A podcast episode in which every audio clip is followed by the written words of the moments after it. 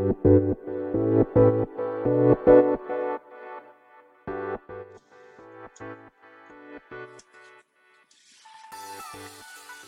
い、始まりました。本を読んでは独り言ラジオ。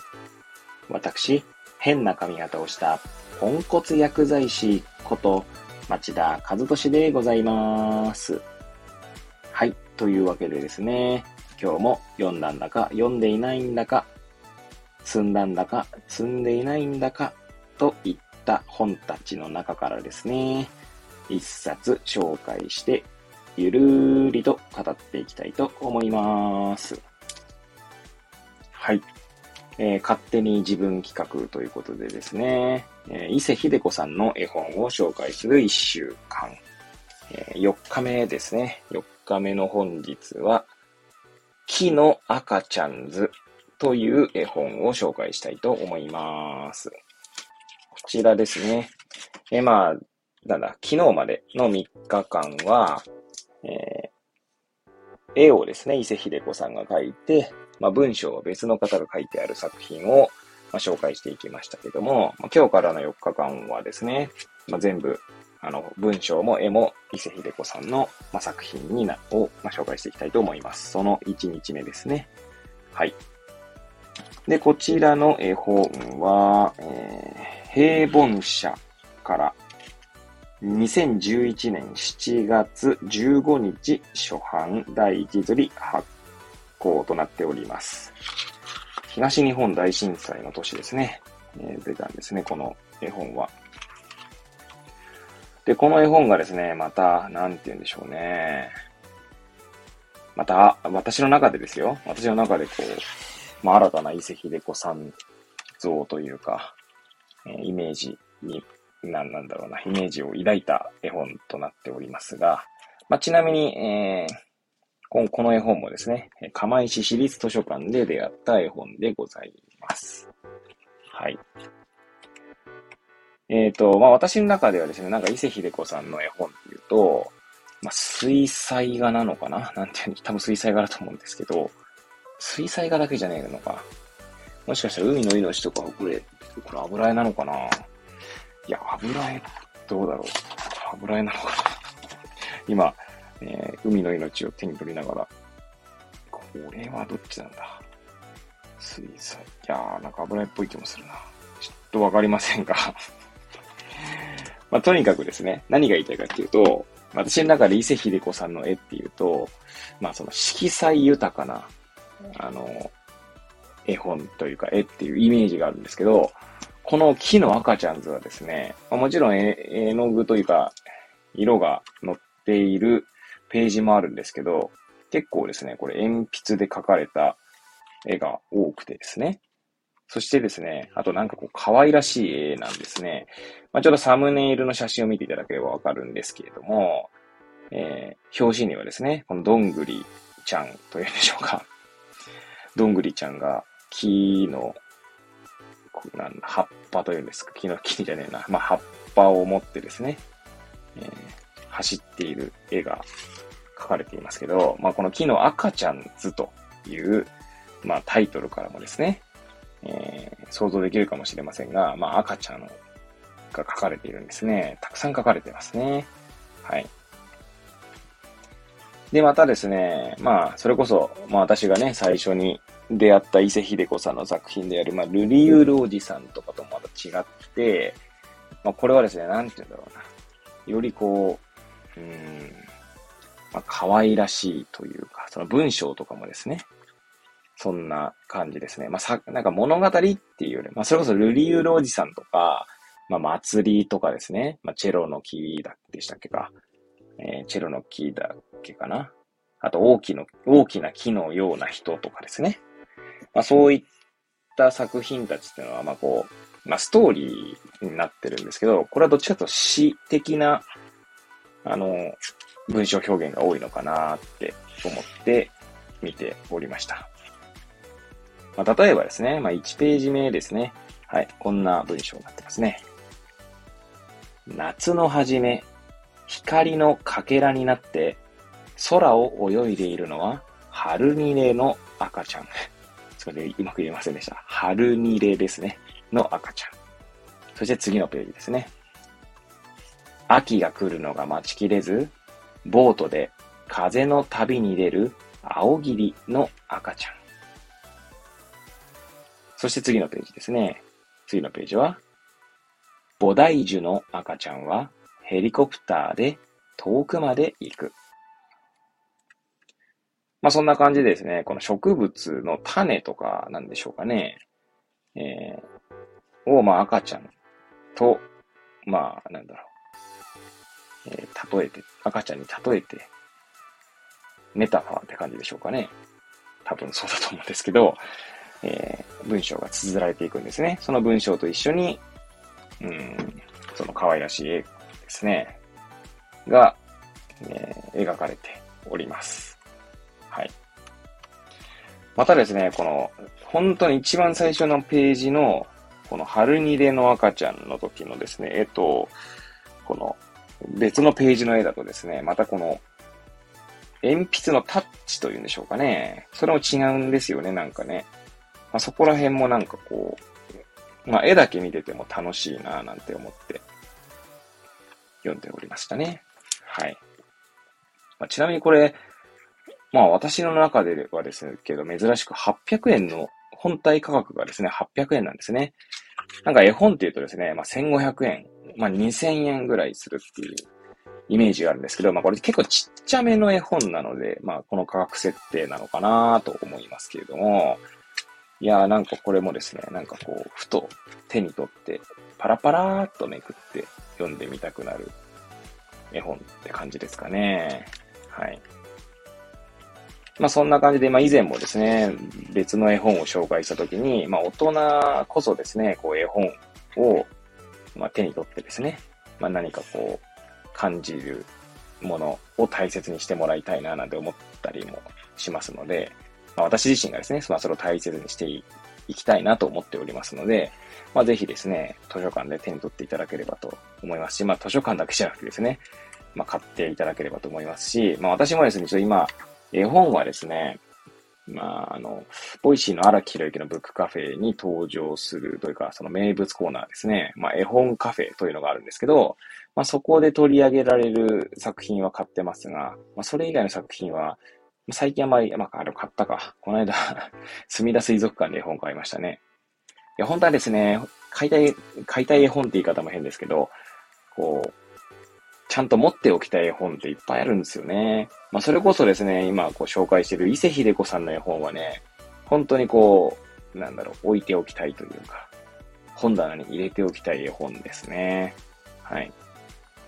まあ、ちょっと今はですね、あまり手手を出せないんですけど、まあ、いずれかのタイミングでですね、えー、しっかり本棚に伊勢秀子さんの絵本を、こう、まあ、蔵書していきたいというかそんな気持ちにはなっております。はい。あんまり絵本の紹介していないんですけども はい。えー、そうですね。どうですか皆さん絵本って結構読みますかね？まあ私は、まあね、先ほど言ったように絵本読むんですけど、まあ伊勢秀子さんの絵本は本当にこう、いろんな作品があってですね、その、前回まで紹介していたコラボ作品なんかもそうですけど、えー、伊勢秀子さんが、まあ、書かれた絵本もそうですし、あとは翻訳ですかね。翻訳というか、その、この方、伊勢秀子さん、フランスに確か留学してたと思いますので、えー、翻訳書、じゃない、翻、教訳書ですかね。はい。あの、手をもう一人のゴッホという教訳書というものもあるようですね。あとは、その翻訳絵本だと、フランスのジル・バシュレ作、世界一バカな、バカな猫シリーズというものもあるようですね。ちょっとそれもまだ見たことないんですけどので、またちょっと図書館で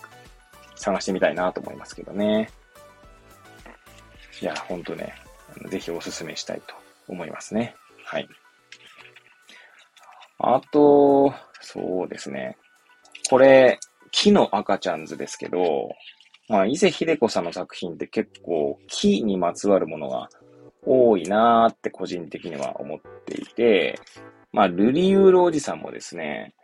まあ、あの、まあ、紙ってね、木からできているっていう意味ではそのつながりかもしれませんし、それこそ大きな木のような人だったり、祭りにもそうだったかな。あとは確かチェロの木だったと思うんですよ。名前忘れちゃったんだよな。今回借りてないんですよね。はい。まあそんな、あの、木にまつわるとか植物にまつわる、えー、本というのが多い気がするので、まあこれなんかね、まあ、木の赤ちゃん図ですから、えー、まさに木にまつわる絵本ですね。なんかこれ、ちなみにですね、ごめんなさい、今パラーっとめくって、28ページはですね、タンポポなんですけど、こんな文章になってますね。紹介したいと思います。タンポポのお母さんは、白髪のおばあさんになってから背が伸びる。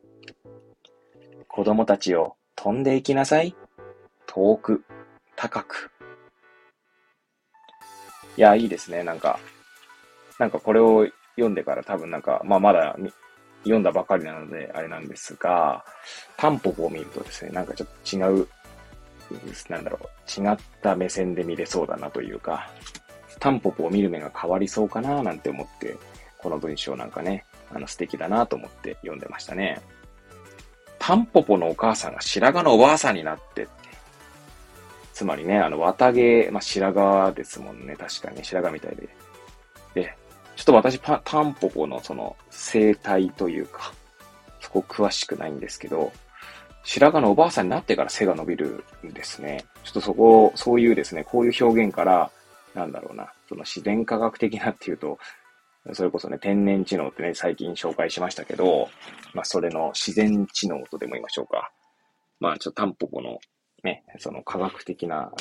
生態とかにもちょっと興味が出てきますね。こう身近にありながら何も分かっていないものって結構いっぱいあってですね。まあ、そこタンポポなんて、まあ、典型かもしれないですね。はい。いや、いいな。子供たちを飛んでいきなさい。遠く高く。これなんかね、まあわかんないです。まあすべての親がっていうと語弊はありますけれども、まあそう子供たちに抱くのかななんて、てか抱いてほしいなって思いますね。うん、それこそね、最近ブックカフェでですね、えー、プレミアム配信のコメントだったかな。で、別の方のコメントでですね、えー、子供ってけ、子供のこと、赤ちゃんのことかな？赤ちゃんのことがテーマになってたんですけど、そんな赤ちゃんですね。赤ちゃんをこう、に対して虐待するとかいうことがありますけれども、ねそんな親も生まれた時には、このタンポポの文章みたいにね、みんな思うのかもしれないですよね、生まれた時っていうのは。でも、きっといろいろあって、余裕がなくなって、えー、虐待をしたりとかしてしまうのかもしれない。ちょっと私はですね、そのごめんなさい、あの、虐待とかそういうことに詳しいわけではないので、あの、心情は測りかねますし、もちろんですね、仮にそんな心情というか、な、まあその虐待をし、まあ虐待をするような、なんて言うんだろうな、その加害者のですね、まあ心象というか心境みたい、てか環境というんでしょうか。まあ、そういうのがあるのかもしれないですけど、まあもちろんそれは決して受け入れられるわけではないし、私もこう持つですね、親として、そういったニュースを見るたびになんかこう、いたたまれなくなる、というんでしょうかね。なんかもう、うん、自分のことではないのになんかすごいもやもやする。ですね、そういうニュースを見るとね。で、一方ですね、私も、なんかこう、忙しいなぁと思ってると、やっぱ余裕がなくなってきますから、あのもちろん虐待はしないんですけど、子供にですね、にこう、あまり怒ったりは私しないと自分では認識していますけど、でもなんかやっぱりイライとしてしまう瞬間っていうのはあって、で、後から振り返ってですね、なんか、ああ、なんかこう、イライラをこう、言葉の端々に見せてしまってたなって反省するんですけど、なんか、そんなことを思うとですね、まあ誰でもですね、多分環境とかその状況次第ではですね、まあ、誰でもって言うとまたそれごめんなさい。それを聞いてですね、なんか逆に不快になる方もいらっしゃるかもしれないので、誰でもとは言いませんが、まあ私はですね、少なくとも、あの、環境次第でですね、人間っていうのは変わってしまうものだと認識しているので、まあそう思っているからこそ、なんか心に余裕を持っていきたいなと思っていますね。はい。まあ、それこそ最初のですね、えっ、ー、と、この伊勢秀子さんの絵本を紹介する一週間の最初、初日ですね。で、最初の質問にも通じますが、なんかこう空を見るとか、こう自然を感じるとか、まあそういったことを大切にしていきたいなと思いますし、その心の余裕をどうやったら持てるのかっていうことを常にま自分のケアというんでしょうか。まあそういったことを大切にしていきたいなと思っているので、なんかこう、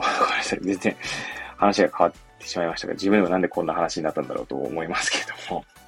このタンポポのお母さんのね、文章からそんなことを感じましたね。はい。えー、まあ、あの、絵本もですね、まあ、見る人によってはいろんな感情をこう呼び起こす、呼び水となるようなものだと思いますので、まあ、ぜひですね、手に取って皆さんなりの感想をですね、えー、語っていただければいいんじゃないかなと思います。はい。ということでですね、伊勢秀子さんの絵本を紹介する1週間、えー、4日目の今日は、木の赤ちゃん図を紹介させていただきました。また次回お会いいたしましょう。ごきげんよう。